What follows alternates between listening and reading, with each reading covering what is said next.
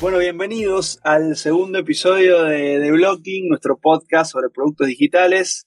Y como ya saben del capítulo anterior, este podcast responde a la pasión de traer a la mesa un debate de conversaciones justamente sobre esto, ¿no? Sobre productos digitales, em, que son un proceso de aprendizaje, este tipo de conversaciones, este tipo de charlas, donde el intercambio con los entrevistados y en este ida y vuelta Em, generará eso, un aprendizaje para todos. Y cuando hablamos de productos digitales, em, siempre cabe la pregunta para entender qué son y qué no son.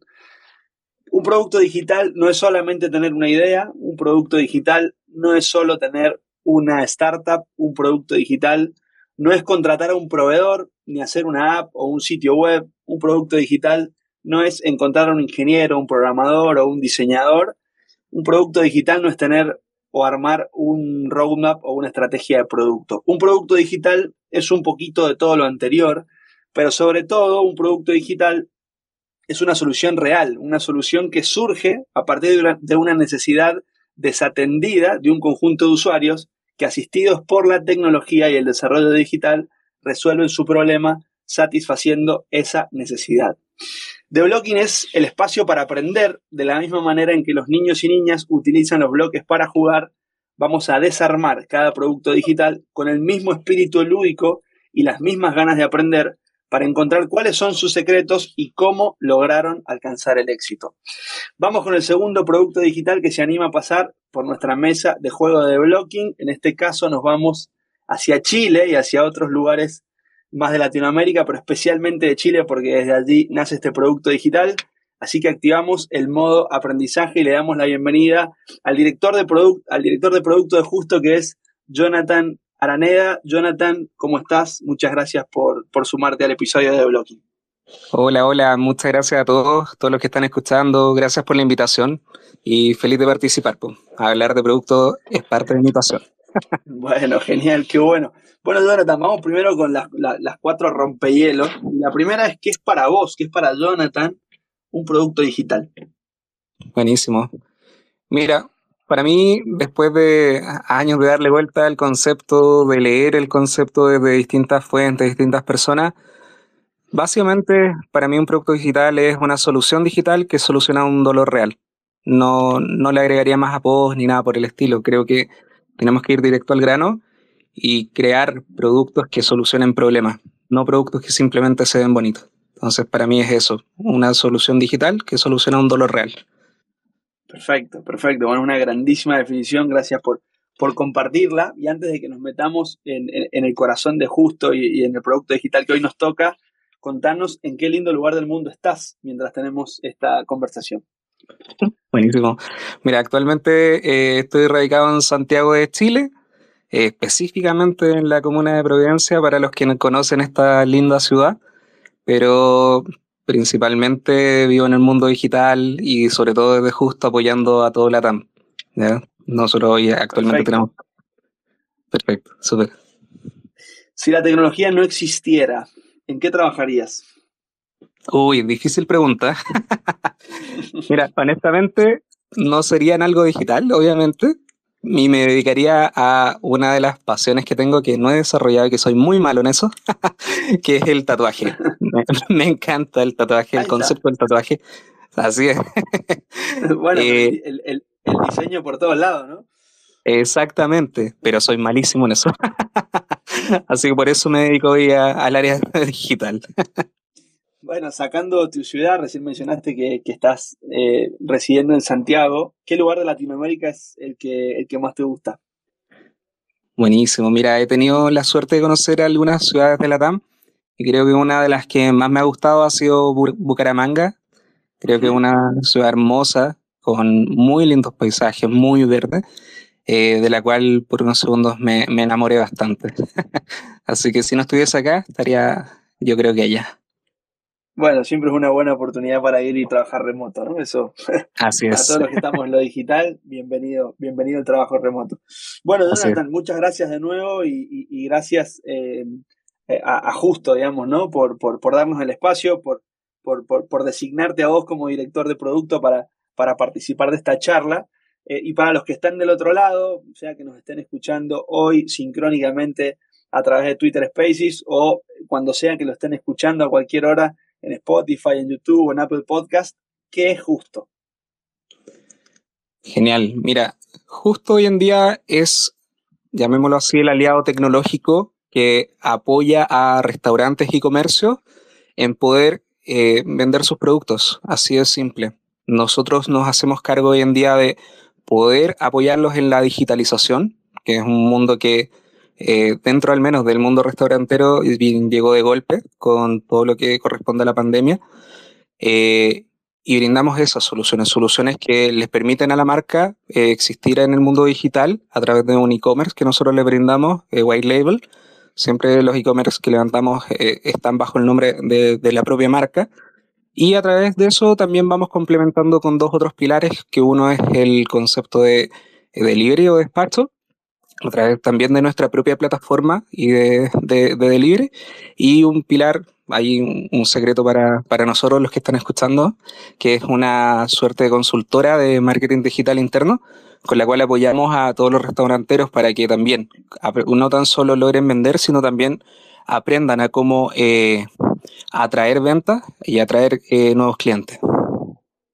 Bueno, buenísimo, buenísimo la, descripción y, ya me dan ganas de hacerle preguntas, pero voy a manejar mi ansiedad eh, para no saltar un poco el, orden que, me parece que es mejor para, para seguir la charla. Eh, un poco lo dijiste en, tu primera respuesta que es quién usa justo y por qué. De alguna manera lo respondiste o lo fuiste diciendo. Hoy justo lo usa justamente, ¿no? El propietario o, el personal de un restaurante que quiere eh, vender por internet, básicamente, ¿no? Si, si lo pudiéramos sintetizar o simplificar sería un poco eso, ¿no? Exactamente, lo sintetizaste súper bien. Nuestro, nuestro producto digital es para restauranteros para que puedan eh, vender sus productos en el mundo digital. ¿Cómo empezó todo esto? ¿Cómo se gestó esta, esta plataforma o este producto digital? ¿En qué momento? Mira, eh, una historia bien interesante. Los, founders de Justo, eh, Nico y Rodrigo, en su momento están construyendo una solución para un restaurante, en particular un grupo restaurantero, y vieron una muy buena oportunidad de, negocio, de, replicar, ya que identificaron un dolor que se podía solucionar directamente con el producto que estaban creando, y era un producto replicable que, que se replicaba en muchos otros restaurantes. Entonces, de ahí comenzó esa necesidad y dijeron, con esto vamos a comer gratis después. vamos a estar dándole servicio a todos los restauranteros, nos van a dar comida gratis por el servicio, así que genial. Eh, y de ahí nació, por el año 2019, con un grupo de restaurantes, hasta el momento en que llegó de golpe la pandemia y obviamente todos los restauranteros, ah, donde partimos acá en Chile, necesitaban digitalizarse, así que fue un crecimiento súper explosivo, apalancado, pero que el, el, equipo que estaba en ese entonces, que era un equipo pequeñito, de una menos de 10 personas, eh, logró sobrellevar súper bien. Así que nació desde de, esa línea, de poder identificar realmente ese dolor. Eh, y como decimos nosotros, no, no, no buscaron eh, problemas para una solución, sino que lograron identificar soluciones a un problema real.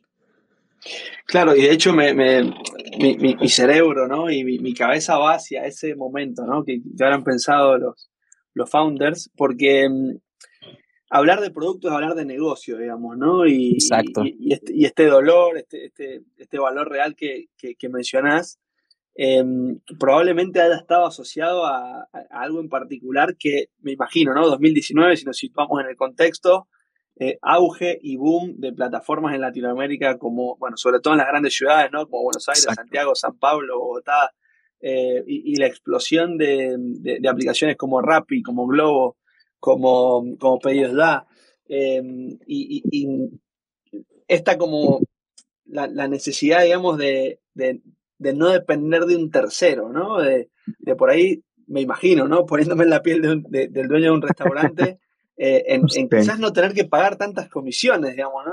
pensar cómo hacer para poder vender eh, sin, sin, asociarme casi con, con plataformas como, como esta, que son muy valiosas, pero que también pueden ser un poco caras, ¿no? Y que pueden disminuir la rentabilidad del negocio. ¿Iba por ahí aquel dolor real del, del, comienzo de todo? ¿Iba, ¿Iba más o menos por ese lado? Exacto, iba por ahí. Y, no tan solo el hecho de las comisiones, que a, veces suelen ser un poco elevadas con, con, ese tipo de aplicaciones, sino también por un activo que es súper importante, que a veces dejamos de lado, que son los usuarios. Para los restaurantes, la fidelización de sus usuarios y de sus clientes es extremadamente importante. Y cuando prestan su servicio a través de este tipo de, aplicaciones, que se reconocen como agregadoras, eh, bueno, el usuario del cliente es para ellos, es para esa aplicación. Esa información no le llega al restaurantero. Por ende, al restaurantero queda detrás de una muralla, eh, un poco oculto, y lo que buscan siempre es prevalecer. Entonces, justo nace encontrando ese dolor, eh, logrando hacer que prevalezca primero la marca. Por eso les mencionaba, somos básicamente un e-commerce white label, ya que siempre se ve por todos lados el nombre de la marca, no se ve prácticamente en ninguna parte el nombre justo, y adicional, todos los clientes o usuarios de, de, ese que, que, llegan al e-commerce eh, pasan a ser de información directa para, para el restaurante. Nosotros no les ocultamos esa información, se las entregamos directamente. Y con eso ellos generan sus audiencias, toman decisiones, saben, por ejemplo, qué pueden hacer, qué pueden vender y a quién pueden vender. Entonces les entregamos un activo muy valioso. Y ese es un dolor real que tienen los, los restauranteros y que nosotros les ayudamos a, solventar.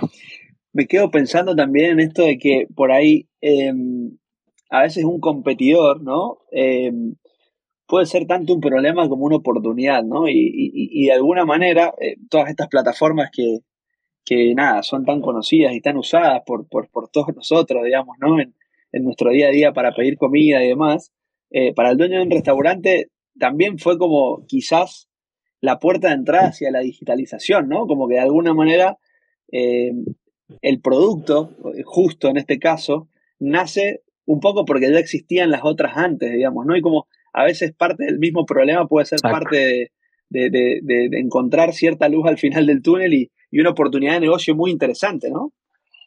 Exacto, exacto. Y es ahí donde también nuestra responsabilidad como eh, quienes dirigen los productos digitales estar también entendiendo el mercado, entendiendo las oportunidades de negocio. Al final del día hacemos negocio eh, para poder crecer, para generar ingresos, etc. Eh, y ahí es donde más podemos aportar, identificando esos dolores, entendiendo el mercado y, buscando esas oportunidades donde poder solventar problemas a través de productos digitales. Y al final del día, cuando tú solventas un problema, y ahí viene otra frase que me ha gustado bastante cuando uno define productos digitales, básicamente ofrecer algo que alguien esté dispuesto a pagar. ¿Por qué? Porque tú le solucionas ese problema. Está claro, y en general cuando estamos dispuestos a pagar por algo es porque realmente está ese valor, ¿no? Ese valor real que, decías al principio. Em, Exacto. En términos de, números, ¿no? Si pudieras contarnos números de justo, ¿no? Cantidad de restaurantes que lo usan, algunas métricas que, que nos puedas contar como para entender qué impacto tiene eh, en, Chile y, en el resto de las ciudades que operan? Sí, mira, hoy nosotros estamos presentes eh, en seis países, principalmente eh, en Chile, pero también estamos explotando en México, Perú, Colombia, Ecuador y Costa Rica. Tenemos del orden de unas 10.000 marcas trabajando con nosotros dentro de las 60 ciudades que, con las cuales operamos si no me equivoco, y, después les puedo corroborar el, valor exacto, pero hemos incluso, cuando tomamos métricas interesantes como para poder evaluar, hemos dado cerca de dos o tres vueltas al planeta completo en cuanto a kilómetros recorridos por delivery. Entonces, ah, son números interesantes que, les puedo compartir ahí.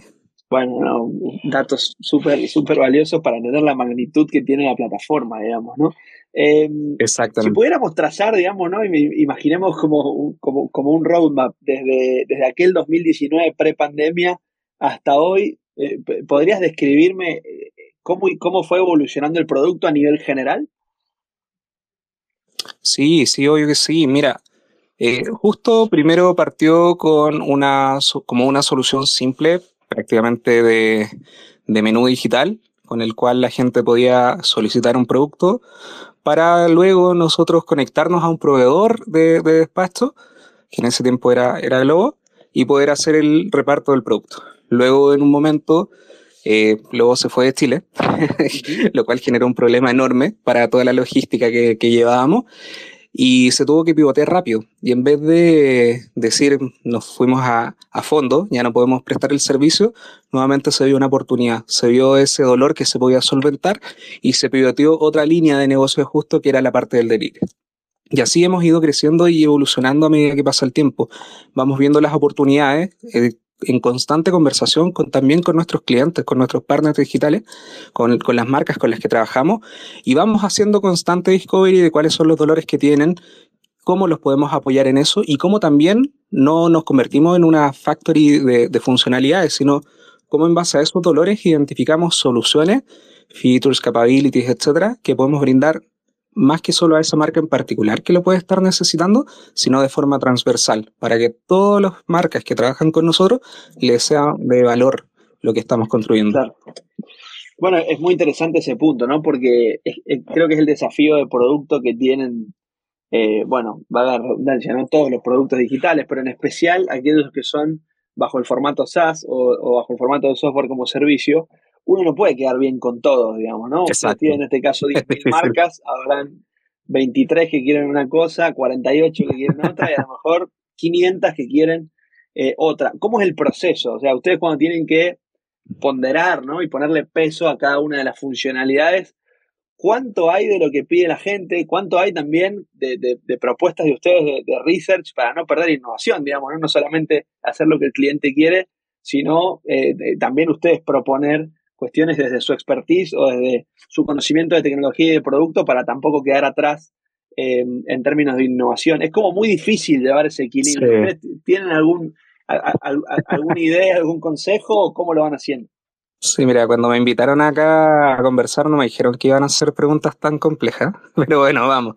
Eh, la verdad es que, para ser franco con todos los que escuchan, eh, nuestro proceso no es un proceso que seamos de un template, de un libro, etcétera, sino más bien ha sido un proceso que han, hemos ido pivoteando internamente.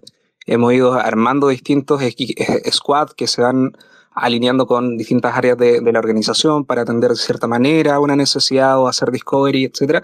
Y ese proceso se ha ido iterando a lo largo de los dos, tres años con los que llevamos justo. Entonces, Últimamente, uno de los puntos más cruciales con los cuales vamos tomando decisiones es el impacto, ¿ya?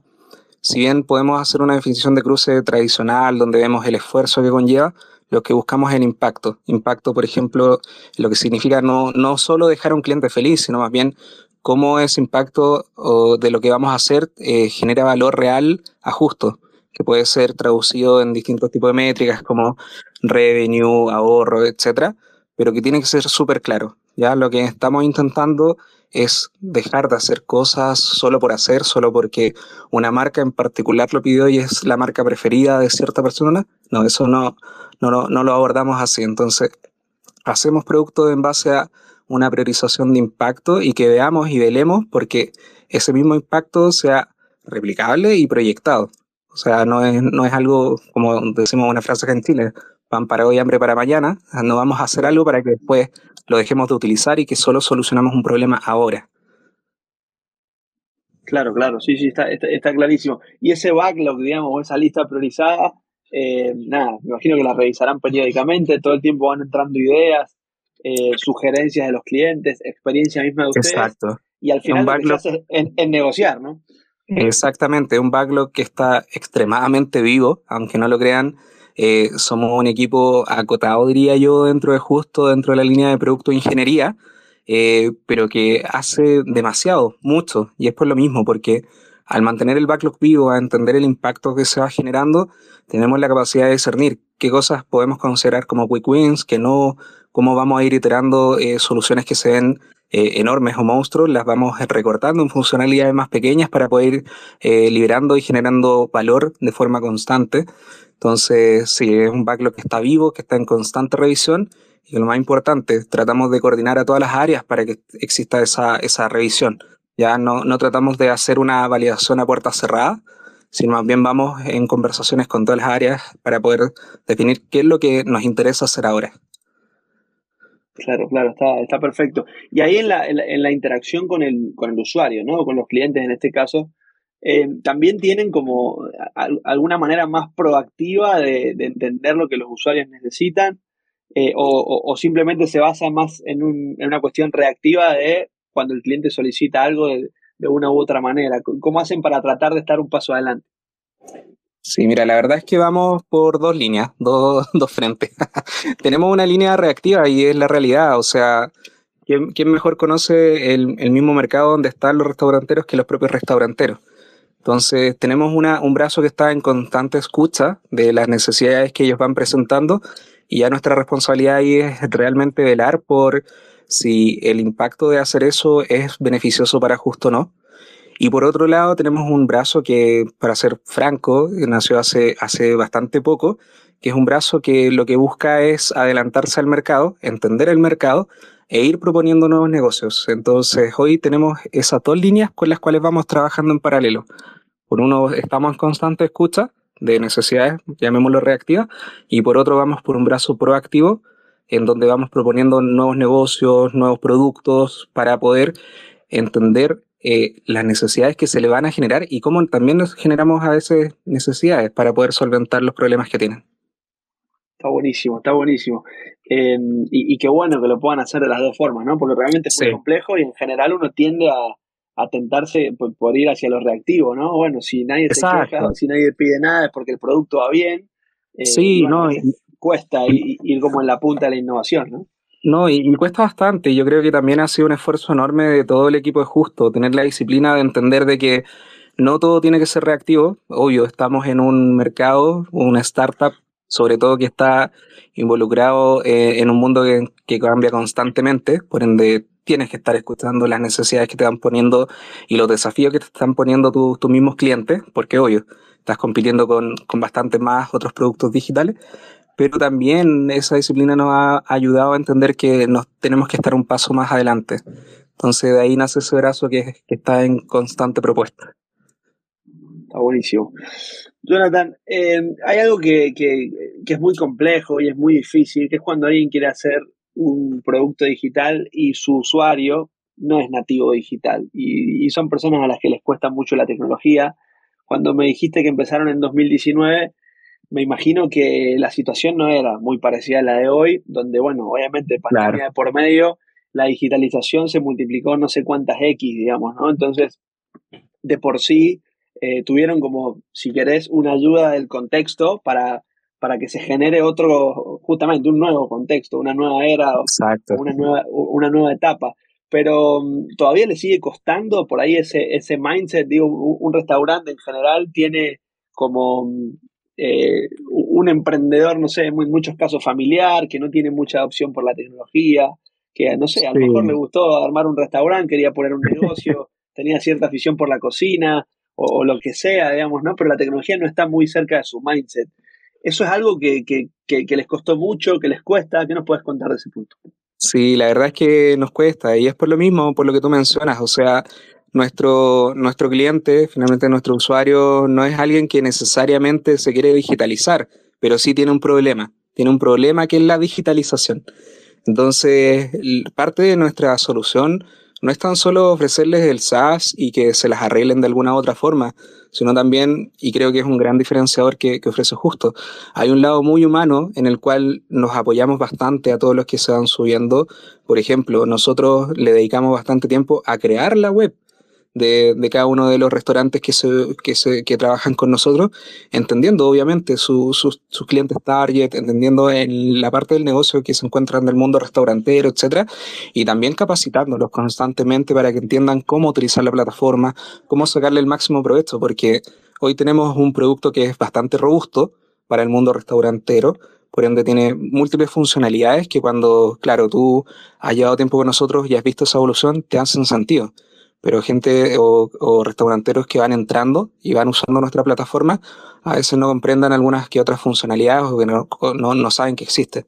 Entonces ahí está nuestro brazo más humano, nuestro, que yo me saco el sombrero, nuestro equipo de atención a, a, clientes, los cuales no, no, son bots, no, no, no hay un robot por atrás dando respuesta automática, sino que entienden el dolor, tratan de, de apoyarlo de la mejor forma y le, le dedican el tiempo necesario para que aprendan a usar la plataforma ¿sí? Nosotros empujamos para que siempre sea una plataforma eh, autogestionada que se pueda explicar por sí solo. También es, es, muy necesario, al menos en este rubro, la parte humana para poder transmitir el correcto uso y cómo sacarle el mayor provecho a, a, justo. Claro, claro. Bueno, voy a volver un poquito a lo que dijiste al principio y, lo voy a traer porque creo que tiene, tiene sentido y, y, coherencia con lo que acabas de contar también, que es tocar el tema del marketing, digamos, ¿no? Porque, digo, conozco y, he charlado con dueños de, restaurantes en Argentina que, que como se, no quiero decir la palabra que se usa acá, digamos, ¿no? Pero que se quejan mucho de, de, la, de, la, alta comisión que les cobran eh, estas aplicaciones, digamos, de, delivery. Pero por otro lado son una especie de, como de rehenes, digamos, ¿no? Porque eh, saben que quizás pagar un 30, un 33, un 35% es muchísimo en el ticket de lo que ellos venden eh, y están resignando mucha rentabilidad o lamentablemente lo tienen que trasladar a precio para que, para que alguien lo pague, digamos, ¿no? Y al final lo, termina pagando el, usuario final o el consumidor que compra la comida. Pero por otro lado, eh, e, el gran valor agregado es el marketing, digamos, ¿no? El, enorme aparato de marketing que tienen estas plataformas para estar en la vía pública, para llegarnos por las redes sociales, y tienen un branding tan fuerte que eh, es como que se genera ese tengo que estar, digamos, ¿no? Pero al final ese tengo que estar está muy solventado y muy apoyado en que el marketing funciona y ellos saben que pagan una comisión muy alta, pero que los pedidos entran, entran, entran y entran, digamos, ¿no?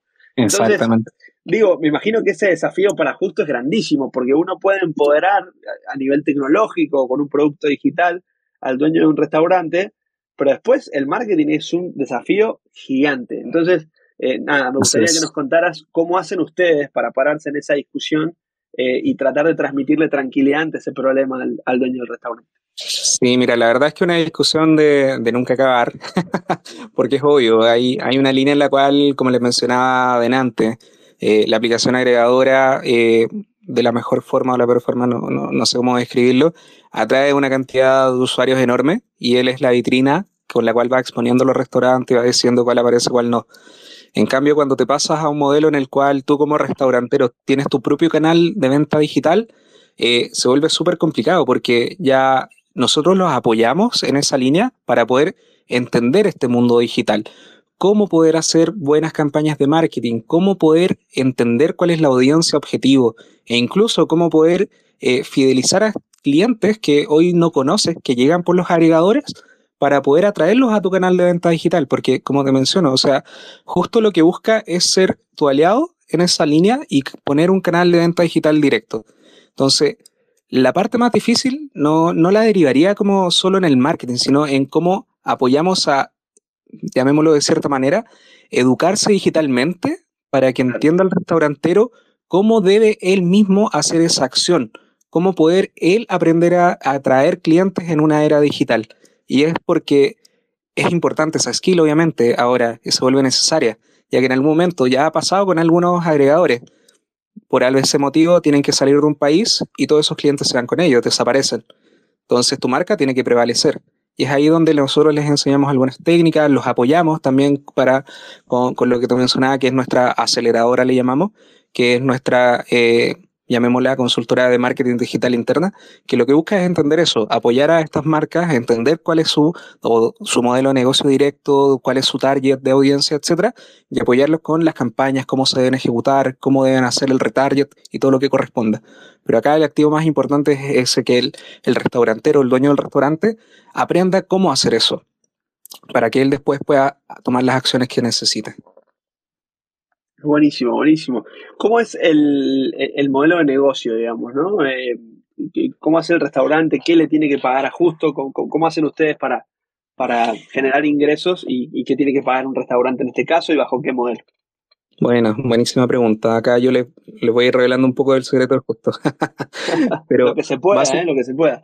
Sí, tranquilo. Eh, nosotros eh, cobramos una comisión por cada eh, venta que se realiza a través de nuestra plataforma, una por una línea de lo que corresponda al uso de la plataforma en sí, y otra, si es que tú quieres usar nuestro servicio de despacho, ahí va una, una segunda comisión que se realiza por el servicio de despacho.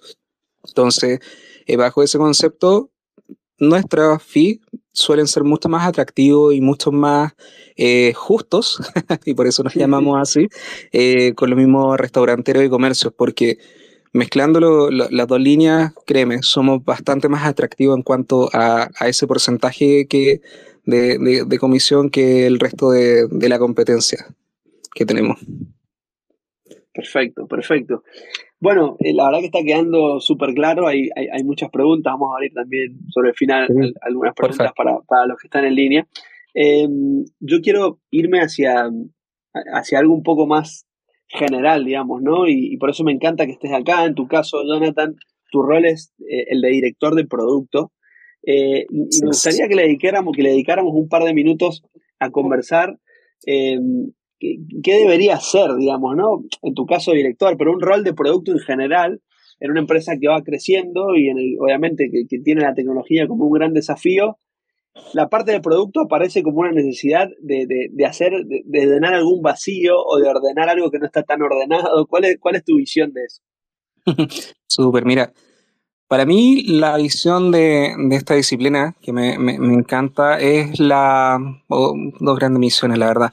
Aprender a comunicar bien cuáles son necesidades y en poder, eh, ya, digámoslo, definir un olfato correcto para descubrir oportunidades. Yo creo que cuando logras tener como esas dos eh, superpoderes, el resto viene dado por eh, lograr hacer que el resto de la, de la, compañía, la empresa donde tú estás, te apoye en concretar las hipótesis que tú vas a ir planteando. Básicamente eso, si, si logras identificar esas oportunidades dentro del negocio, el rubro en el que estás, y logras comunicar bien cuál es el impacto con el cual tú crees que se va a lograr, cuál es eh, eh, la solución que, que, o la hipótesis, mejor dicho, que tú propones, eh, todo lo demás viene dado por coordinar bien al resto de los equipos. Yo creo que para mí la, línea de producto es, eso, básicamente. Bueno, perfecto, está, está, buenísimo, digamos, ¿no? Otros también lo definen como, como el buffer entre el negocio y la tecnología, digamos, ¿no? Como sí, sí, hay una descripción bastante, yo, yo creo que reconocía que todos hemos visto en internet, de, sobre todo de, un grupo que me encanta, que es Mind the Product, o de Product Tank, donde, claro, hacen la mezcla del diagrama de Venn, donde intersectan tecnología, negocio y experiencia. Para el final del día, creo que eh, la, la, la disciplina de producto incluso va un poco más allá tenemos que ir entendiendo de todo un poco, más no tan solo el negocio, no tan solo experiencia, no tan solo tecnología, sino más bien ahondar en los productos, empatizar, hay unas soft skills súper necesarias como para poder entender lo que les voy mencionando, de poder eh, comenzar a desarrollar estas habilidades secretas, que como el olfato para poder identificar esos dolores, transmitir correctamente, que es súper importante. Entonces, creo que tenemos que ya comenzar a, agregarle más eh, circulitos a ese diagrama reconocido para poder eh, entender que la verdad es que la disciplina de producto es una disciplina súper compleja, pero a la vez súper entretenida. Es muy ecléctica, eh, ayuda bastante, sobre todo cuando tienes eh, un background distinto al tecnológico incluso, que te ayuda a ver desde otra perspectiva los problemas. ¿Fija? Hay algo que me parece increíble y es que en 2022 todavía hay muchas compañías, especialmente algunas muy grandes, que no tienen un, director de producto o un área de producto, ¿no? Y que como que a veces es saltar del negocio directo a la tecnología. Eh, ¿Qué te parece esto? ¿Cuál es tu opinión? Mira, la verdad yo creo que falta un poco de tiempo para entender bien la disciplina y que más empresas lo empiecen a adoptar. Creo que lo mismo pasa con, otras partes de, de, las empresas, donde hoy todavía vemos empresas que, que no tienen desarrollo eh, con una mentalidad ágil incluso, ¿te fijas? Entonces, creo que hay empresas que dan paso a paso, dando, dando y logrando entender cuál es, eh, es la necesidad de rol que, que, van adquiriendo. Y por lo mismo, como para mí la disciplina de producto puede ir variando de empresa a empresa, cada una le va a ir dando el sentido según lo va necesitando. Entonces, me parece un poco arriesgado por esa línea de, de, de esas empresas no, no querer entender cuál, cuál es el valor que agrega un, área de producto o una definición de producto, pero también las entiendo, vienen en un, en un mundo en el cual eh, tienen procesos ya definidos, claros, estructurados, quizás su rubro, su rubro perdón, es súper táctico y, y, no lo necesitan. Entonces va a depender, va a depender de cada rubro, de cada empresa. Pero invito a todas a que se lo cuestionen, la verdad, que entiendan que efectivamente, así como hace un tiempo no veían la necesidad de tener una, un mindset más ágil, y que ahora sí es necesario por el, mercado tan rápido que tenemos, eh, también vayan viendo cómo es la necesidad de tener una línea de producto que esté pensando constantemente en eso, en todo lo que hemos hablado, en cómo encontrar esas oportunidades, cómo poder dirigir a toda la compañía, incluso eh, internamente, para que apoyen y busquen en validar esa hipótesis y ir concretando y validando cuál es el impacto que se va dando al concretar esa hipótesis. Creo que es súper valioso tomo lo que acabas de decir respecto a la agilidad, lo, voy a, cruzar contra, contra la definición de producto que venimos conversando durante todo el, podcast y, y, ahí es donde aparece este famoso MVP, digamos, ¿no? Eh, y ahí hay, hay como, un, como un debate, digamos, ¿no? Lo hemos charlado eh, mucho internamente aquí en Folco y, son cosas que, que, habitualmente surgen en debates entre startups y grandes empresas, ¿no? Eh, si, el concepto de MVP va cambiando en la medida que la empresa va creciendo, ¿no? Porque por ahí, cuando uno empieza a buscar sobre producto, uno empieza a buscar sobre agilidad, pareciera que todo puede tener un MVP, digamos, ¿no? Y que todo se puede hacer más rápido, se puede lanzar rápido y no importa cómo, lo importante es tener resultados y a partir de esos resultados mejorarlos. Teóricamente, a mí me parece muy bueno, pero después en la práctica hay otras cuestiones que quizás no están tan este, escritas en los libros, digamos, ¿no? Y de repente quizás alguna marca, ustedes, bueno, voy, a tomar exactamente el caso, ¿no? De repente quizás no era lo mismo lanzar un nuevo feature cuando eran este, 70 restaurantes que hoy que son 10.000, digamos, ¿no? Entonces, ¿cómo va cambiando el concepto de MVP y, y, qué te parece, digamos, ¿no? Si realmente cada vez es más difícil hacer un MVP o cómo lo toman ustedes. No, mira, la verdad yo creo que bajo ese concepto los MVP, desde mi punto de vista, obviamente deberían mantenerse de, la misma forma cuando tú eres una startup o una empresa grande. O sea, lo, importante acá es el mindset, que es validar algo, validar una hipótesis. Por ende, incluso MVP, donde yo animo a todas las personas que se dedican a productos a hacerlo sin código, sin la necesidad de construir algo directamente para poder validar esa hipótesis. Por ende, los MVPs, a medida que tú eres más grande, eres más conocido, hay un riesgo reputacional, obvio, de poder validar. Pero para eso uno tiene distintas técnicas, liberaciones más progresivas, eh, acotar, los Friends and Family, todo lo que corresponda. Al final del día, eh, el volumen va a variar, obviamente, porque vas a ser una empresa más grande con más usuarios, pero el concepto de validar se tiene que mantener. Y eso es lo más relevante, validar la hipótesis que quieres validar haciéndolo con pocos usuarios, con un segmento importante, con un, eh, con un, ah, con un grupo de usuarios que, que, tenga un perfil más definido, etcétera. Pero mantener ese mindset es, vital. Y yo creo que no hay que ligar la línea de, de MVP o de construcción a la línea de MVP de validación. Para mí es, es fundamental. Bueno, perfecto. Y también, obviamente, en línea con eso, la importancia del time to market, digamos, ¿no? De ser lo más rápidos posibles, porque cada día que pasa puede ser un día de ventaja también para la competencia, ¿no? Sí, sí, es correcto.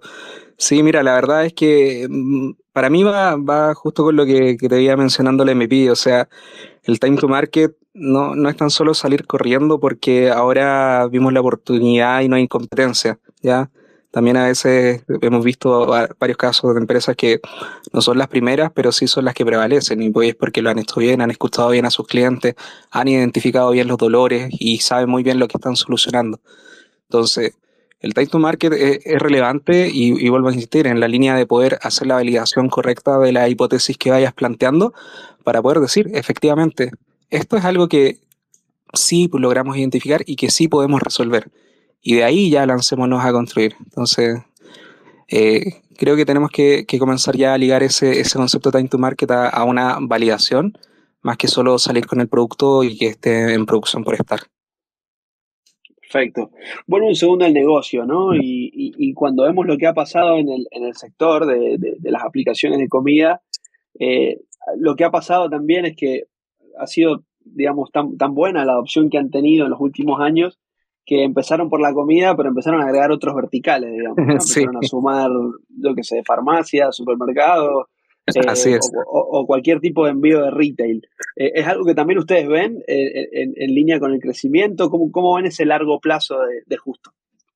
Mira, nuestro largo plazo, por ahora seguimos viendo la, la, línea de profundizar en restaurantes y, y comercio, pero lo que sí vemos es ir ahondando más en, nuestro propio concepto de ser un one-stop shop, que es básicamente poder eh, no tan solo apoyar en la línea del canal de ventas, sino también apoyar en la línea 360 de las necesidades de, de nuestros partners. Y ahí ah, vamos haciendo distintos descubrimientos. Por ejemplo, hace poco lanzamos un producto que está en, en plena etapa de, de, validación con, con, ya restaurantes, estamos viendo la, la opción que tiene, etcétera, en base a todos los procesos que te he mencionado, que nosotros le llamamos Commander. Y es básicamente un producto que apoya a todos nuestros partners a poder captar esas órdenes que no necesariamente llegan por el canal web tradicional o el canal digitalizado, sino hay restaurantes que reciben órdenes por WhatsApp, por Instagram, por llamadas de teléfono, etc. Y también los apoyamos desde esa línea porque identificamos ese dolor, que es un dolor real, que existe. Hoy todavía la gente pide por teléfono, aunque no lo creamos, pero es real. Entonces, desde esa perspectiva, vamos a seguir creciendo en la línea de cómo podemos ayudar a todos nuestros partners, a todos los que trabajan con nosotros, en ayudarles a solventar sus dolores de forma 360. Vamos a profundizar en distintas líneas que lamentablemente no, no, no puedo ahora profundizar en ellas y, hablar de ellas tan abiertamente, pero sí vamos en, ese aspecto, en ser el one-stop shop y apoyar de forma transversal toda la cadena de valor de, de un restaurante y de un comercio. Perfecto. Es bueno, creo que esto que estamos hablando también es otro de los grandes desafíos que tienen todas las empresas, ¿no? Esto de mezclar el corto plazo con el largo plazo y particularmente a vos como director de producto, debe ser algo que, que, que, que debe ser un gran desafío, me imagino, en el día a día, digamos, ¿no? Es un desafío enorme, hacen, enorme. Digamos, ¿hay, ¿Hay algún proceso? ¿Tiene alguna reunión mensual, trimestral, donde vean a largo plazo? ¿Cómo, ¿Cómo hacen para ver un poco la estrategia y salir del día a día?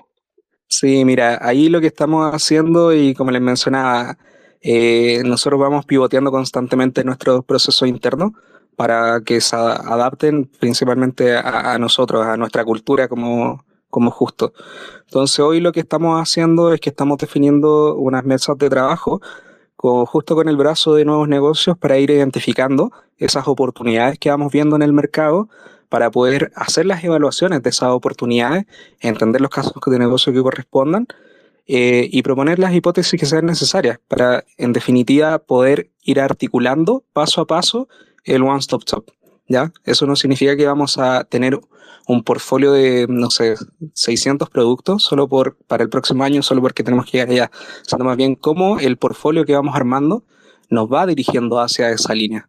Y eso es lo que vamos eh, trabajando de forma mensual con, con los C-Level de la compañía, con, con directorio, para poder ah, ir definiendo esa, esa cimentación de, de, de, mejoras. Perfecto. Otra, otra pregunta que quería hacer es, y que me parece interesantísimo en, en, en tanto desafío regional, digamos, ¿no? Hoy cada producto digital que, que, se piensa probablemente tiene la premisa de ser regional, de que no sirva solamente en un solo país. Eh, y, y, te quería preguntar cómo les ha ido con este desafío de replicar un Balder persona en, en, en, otro país, digamos, ¿no? Es algo que eh, se les ha dado parecido, que todo lo que aprendieron en Chile fue relativamente parecido en otros países eh, o no siempre. No, la verdad es que no, no siempre es así. Uno, uno tendería a pensar que, que puede tomar tu, un, su producto y llevarlo a otra parte de, de la TAM, quedándonos solo en la región y que va a funcionar igual. Y la verdad es que no es así. Siempre hay temas culturales de tropicalización que, que uno tiene, como línea de producto tiene que estar dispuesta a entender y a escuchar. Y para eso es vital comenzar a ver cuál es el comportamiento que tiene el producto, lanzar tu producto de forma controlada y estar con constante recepción de feedback para poder entender en dónde está fallando, por qué la adopción no está siendo la misma en un país A como en un país B que puede ser, no sé, algo tan simple como eh, que un texto no se dice de la misma manera en México a como se dice en Ecuador. Y eso hace que el usuario que está ingresando a una web de, un, de un comercio nuestro no sepa que debe ingresar esa sección para poder continuar con su compra.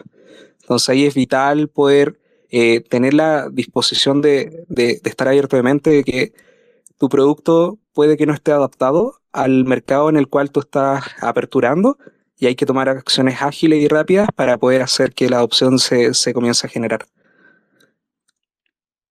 Perfecto. Perfecto. Si tuvieras que darnos eh, cuáles son las dos o tres métricas que ves todos los días, ¿cuáles son? Para saber que está todo bien. Sí, mira, la verdad es que lo voy a reducir más. Ya hay una métrica que vemos todos los días y que una métrica que la mantenemos muy abierta a toda la, a todo justo. Ya todo, todos los integrantes de la, de la compañía lo ven y que es el número de órdenes. Nosotros nos regimos por entender, principalmente como llamémoslo un North Start, eh, cuál es el número de órdenes que vamos procesando en el día.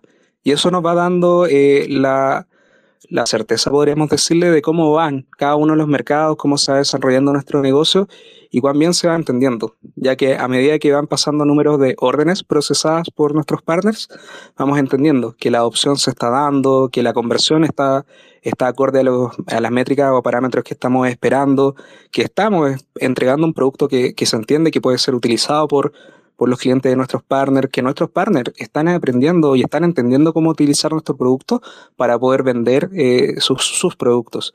Entonces, para nosotros, yo, yo, invito, no, no se llenen de, de, muchas métricas para poder eh, tener la salud de, de, sus productos y de su negocio, sino más bien busque, busquen ese North Star y, y apalanquen y pivoten en base a él esto de pensar una métrica general como si fuese un, el, el corazón de un mapa, ¿no? O, o, o, de un árbol que después va a tener, no sé, 20, 30, 50 métricas secundarias, pero que al final conectan contra, contra ese core, ¿no? Contra esa métrica general. Exactamente. Bueno, en el caso de ustedes son las órdenes.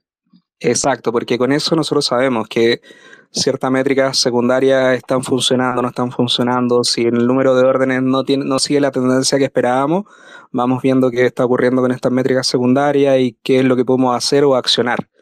Entonces, para nosotros, por eso, tratamos de buscar esa línea y nuestro North Start hoy es nuestro número de órdenes. Buenísimo. Bueno, para ir cerrando y antes de, de pedirle un par de preguntas a, a los que están escuchando, eh, vale quería hacer un comentario también sobre tu, sobre tu carrera, digamos, ¿no? Eh, y, y, y, me parece interesante porque le podemos contar a la gente del otro lado que pasaste un poquito por, por tecnología, un poquito por negocio, un poquito por, por producto, o sea, de, de, alguna manera tenés como un perfil un poco generalista, si se podría decir, partiendo desde la tecnología. ¿Qué, ¿Qué, nos puedes contar de eso? Y, y bueno, cuando lo digas después me gustaría mencionar algo más. Sí, obvio. Mira, yo, yo la verdad soy o era lo que se reconocía como un job hopper. Iba de trabajo en trabajo, principalmente buscando eh, desafíos, ¿ya? Cosas que me sacaran de mi zona de confort.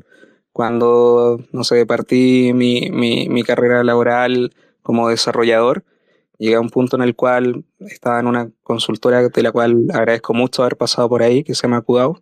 Eh, eh, llegué hasta un punto en el cual eh, sentía que podía hacer más, entonces comencé a, buscar oportunidades por otras líneas. En ese caso me moví a la línea de gestión de proyectos.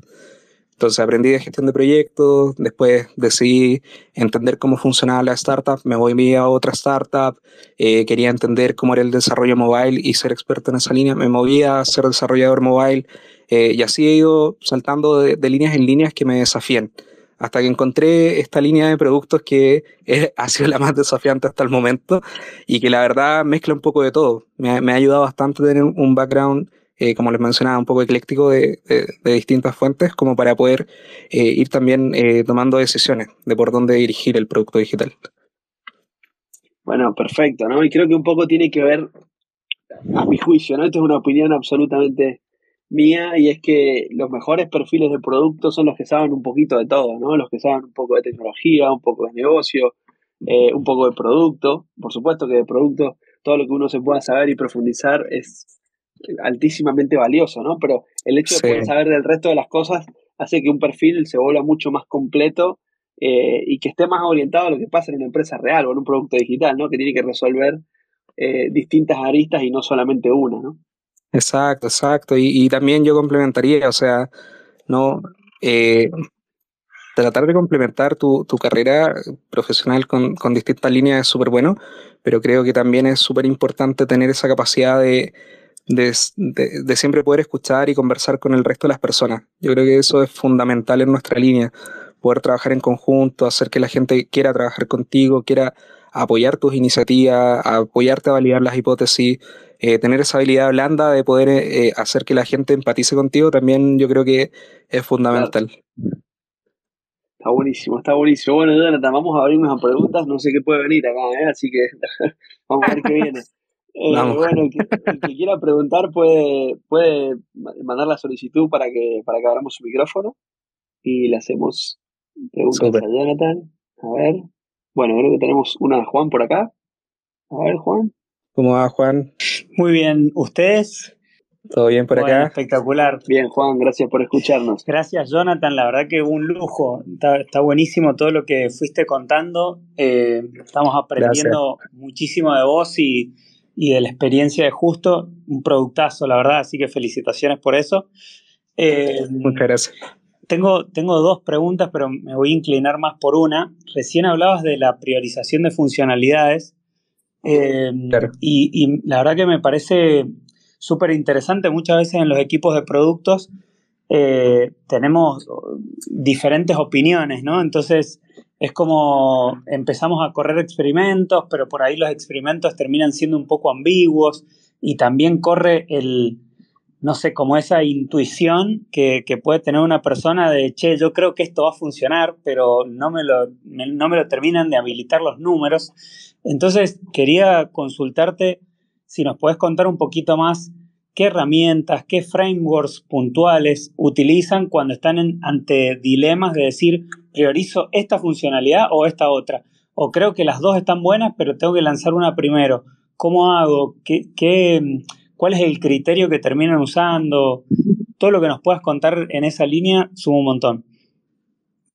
Sí, súper. Mira, la verdad es que alineamos todas las, iniciativas y tiramos dardos. No, mentira. Eh, no, mira, estamos en constante pivoteo de qué es lo mejor. La verdad, como te dije, siempre estamos tratando de encontrar metodología, framework, etc. Eh, hemos probado StapeUp, últimamente estamos probando Moscú para poder hacer la priorización de, de iniciativa, eh, viendo y cómo generamos los scores necesarios para poder entender qué es más prioritario, qué es más importante. no, no sé si te podría dar una receta, porque como te digo, creo que cada una de estas líneas va variando dependiendo de cada empresa, cada organización y, del nivel de riesgo que quiere tomar cada organización. Pero nosotros por ahora estamos empezando a, utilizar este, esta línea de Moscú, que básicamente que te ayuda a poder definir qué cosas deben ir, qué cosas podrían ir o qué debiera ir y qué cosas no debieran ir, ya en base a todo lo que vamos captando. Y eso, bueno, básicamente vamos eh, dándole un score necesario en base a los jobs to be done que, que vamos definiendo y con eso podemos tomar una decisión y decir, ¿sabes qué? En base a este cruce, vamos a tomar este paquete, llamémoslo, de funcionalidades o de capability para poder eh, dar eh, una continuidad a nuestro producto. Entonces, básicamente no sé, no sé si, si eso te sirve. Buenísimo, Jonathan. Ya esta respuesta me hace que me lleve una nueva herramienta para, para investigar un nuevo framework, así que me subo un montón. Muchísimas gracias. Súper, súper. Genial. Bueno, gracias Juan. Y ahora vamos con eh, la pregunta de Alejandra, que está por ahí. Ale, ¿nos escuchas? Buenas noches, ¿cómo están? Hola Ale, ¿cómo va? Hola Ale, gracias por escucharnos. No, gracias a ustedes, súper interesante la conversación. Y aprovecho para preguntarte, Jonathan, eh, me quedé como anclada en, en, un momento, te confieso, en un momento que me imagino que puede haber sido sumamente crítico para, para Justo cuando se enteraron de que Globo se iba de Chile. Inmediatamente percibieron esa oportunidad como, como algo positivo para justo de absorber el delivery como parte del servicio o sintieron temor o incertidumbre o que quizás esto los podía arrastrar negativamente? Sí, mira, la verdad me, encantaría darte como que hubiera sentido yo porque fue un poco antes de, de cuando yo ingresé a Justo pero básicamente lo, lo, que me han transmitido Nico, Rodrigo, que son los founders, obviamente me salvé, pero he tenido que vivir otras, ¿no? Eh, pero lo que me comentaban era, obviamente se sintió un temor enorme, porque cuando Globo se fue de Chile fue de un día para otro, ellos estaban conectados a su servicio, un día para otro dejó de funcionar, se enteraron, como uno dice, por la prensa, de que Globo se iba, eh, y la verdad es que creo que deben haber sufrido bastante en ese instante, pero lo que sí destaco mucho de ellos es la capacidad de, la mente fría que tienen y el olfato que tienen de, buenas oportunidades. Entonces, claramente no iban a desarrollar de un día para otro una funcionalidad o un producto de, la envergadura del que tenía Globo, pero sí lograron entender cuál era el, dolor real y cómo lo querían eh, concretar o solventar de una forma rápida, por así decirlo, con un producto que quizás no tenía todas las, las capabilities que se necesitaban, pero que sí cumplía. Entonces ahí el plan que se tomó según cuenta la historia, fue encerrarse en un cuarto, eh, dedicarle mucho esfuerzo por los desarrolladores que estaban en ese tiempo a concretar las funcionalidades mínimas que se requerían, prácticamente como un MVP, para poder hacer la entrega de productos y permitir que repartidores se, subieran a, a utilizar nuestra aplicación y se lanzó lo antes posible. Entonces fue un riesgo, un riesgo que podríamos decir que fue controlado porque ya la funcionalidad la estaban brindando o estaban solventando el dolor, solo que no a través de un producto nuestro, sino un producto de tercero. Entonces acá lo que quedaba era continuar con el riesgo, decidir si es que continuaban con esa línea y lo decidieron tomar y la verdad es que fue una, una muy buena decisión. Pero fue un riesgo. Probablemente hasta se subieron a la moto quizás, ¿no? Para hacer alguna prueba. Totalmente. Hay, hay muchas fotos dando vuelta dentro del Slack de justo de, de, de los founders repartiendo. Muy bueno. repartiendo muy bueno. Sí. Bueno, Jonathan, la verdad que un placer, ha sido una, una muy bonita charla, esperamos que, que, te hayas sentido tan, tan cómodo como nosotros y, y nada, hemos aprendido mucho de vos en esta, en esta hora y, de toda la experiencia de justo como producto digital que eh, realmente es para sacarse el sombrero todo lo que han crecido y, la verdad que en tan poco tiempo, ¿no? Así que felicitaciones y, muchas gracias por estar. Súper, no, la verdad agradezco el espacio y agradezco a ustedes, Hernán, y a todo Folco de, de que generen esta instancia de comenzar a hablar de esta disciplina que es tan bonita y que a veces se, se malinterpreta, no se entiende muy bien qué es lo que hacemos o por qué lo hacemos de cierta manera. Entonces, que se tengan el espacio para debatir y conversar, se agradece bastante. Bueno, muchas gracias por la invitación. Nos vemos pronto en Chile. Un abrazo. Exacto, nos vemos, que también. Bueno, y a todos los oyentes que, que, estuvieron hoy en Twitter, los que están ahora mismo en Spotify, en Apple Podcasts o en YouTube, muchas gracias por habernos escuchado hoy. Si consideras que la charla te sirvió para aprender, ayúdame a difundir este espacio para que sigamos aprendiendo juntos. Pueden hacerlo a través de Twitter, en Soy García Pérez, mi Twitter personal, desde donde vamos a transmitir cada uno de estos episodios. También el LinkedIn, donde me encontrás como Hernán García, de la empresa Folcode. Puedes encontrar y seguir las cuentas de Deblocking en Twitter, Spotify, YouTube y también en LinkedIn, donde vas a encontrar todos los episodios guardados. Muchas gracias por llegar hasta acá. Un abrazo y hasta el próximo aprendizaje. Chao.